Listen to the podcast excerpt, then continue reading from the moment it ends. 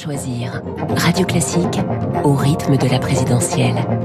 Avec David Doucan et David Abiker à 7h25. Bonjour à tous les deux. Bonjour. L'info politique David Doucan, chef du service politique du Parisien. Voilà une information étonnante. Vous nous annoncez ce matin que le Modem envisage, si besoin, d'apporter des parrainages d'élus à Jean-Luc Mélenchon, Marine Le Pen ou Éric Zemmour. Oui, et ces trois-là seront d'ailleurs sans doute les premiers étonnés. Le Modem a constitué, figurez-vous, une réserve de 200 à 300 élus locaux, principalement des maires ruraux, à qui on a demandé de retenir leur parrainage pour l'instant.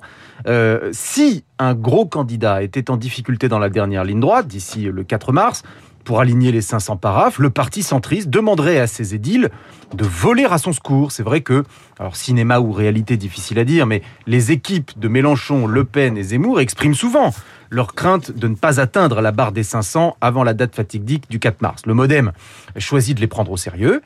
Nous ne sommes pas dans un calcul électoral, assume Patrick Mignola, le président du groupe Modem à l'Assemblée, mais dans un souci de ne pas abîmer la démocratie plus qu'elle ne l'est déjà. Nous pensons qu'il faut combattre les extrêmes par l'élection et pas par la sélection. Fin de citation.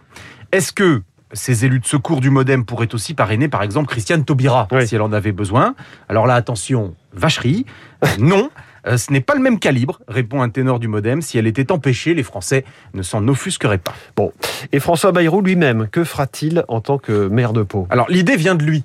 Donc, il est logique qu'il donne l'exemple. Oui. Il pourrait très bien accorder son parrainage à Jean-Luc Mélenchon pour éviter le déni de démocratie, explique l'un de ses amis. Et Le Pen ou Zemmour, ce même proche répond J'y crois moins, mais pourquoi pas?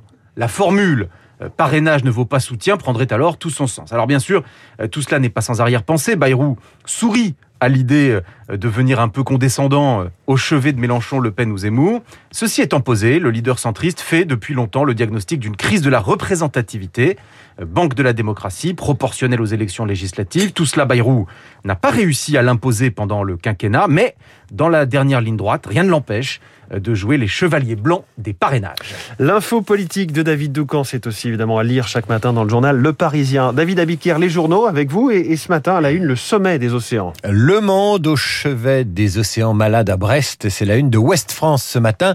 Le One Summit Ocean lance donc un cycle de rencontres, explique le Figaro, destiné à préserver ce milieu essentiel fragilisé par la pollution et le réchauffement. Et tant qu'à parler d'océan, évoquons toujours en une du Figaro le naufrage, le naufrage du commerce extérieur avec son déficit de 87 milliards d'euros, une conséquence de la désindustrialisation, une dégradation historique. Les échos vous expliquent les raisons de ce décrochage, mais font leur gros titre sur le scénario d'une relance massive du nucléaire en France pour atteindre la neutralité en France en 2050, la neutralité carbone. Poitiers, Bourges, Dijon sont sur le podium des villes idéales pour télétravailler, c'est la une du Parisien aujourd'hui en France. Enfin, le canard se dépasse avec ce titre qui résume à la fois l'actualité l'actualité sportive et la diplomatie du chef de l'État en Ukraine et en Russie. Macron inaugure deux disciplines olympiques, le poutinage artistique et le Zelensky acrobatique. Merci David Abiker. D'autres bons mots tout à l'heure à 8h30 dans votre revue de presse. Ce sera avec Renaud Blanc. Bonjour Renaud. Bonjour François. La matinale de Radio Classique avec vous et votre invité. La philosophe et essayiste Bérénice Levé qui publie aux éditions de l'Observatoire L'écologie ou l'ivresse de la table rase. C'est un livre qui désingue hein, l'écologie politique en France. Et ce qui est intéressant avec Bérénice Levé, c'est qu'elle ne conteste pas le réchauffement ni la responsabilité de l'homme, mais elle s'insurge contre la nouvelle idéologie verte. Je vous cite une petite phrase de Bérénice Levé dans ce livre. L'écologie n'est en aucune façon le salut de la Terre, mais la liquidation du monde d'hier. Bérénice Levé à 8h15 dans le studio de Radio Classique. Une demi-heure plus tard, nous retrouverons un autre philosophe, Pascal Bruckner.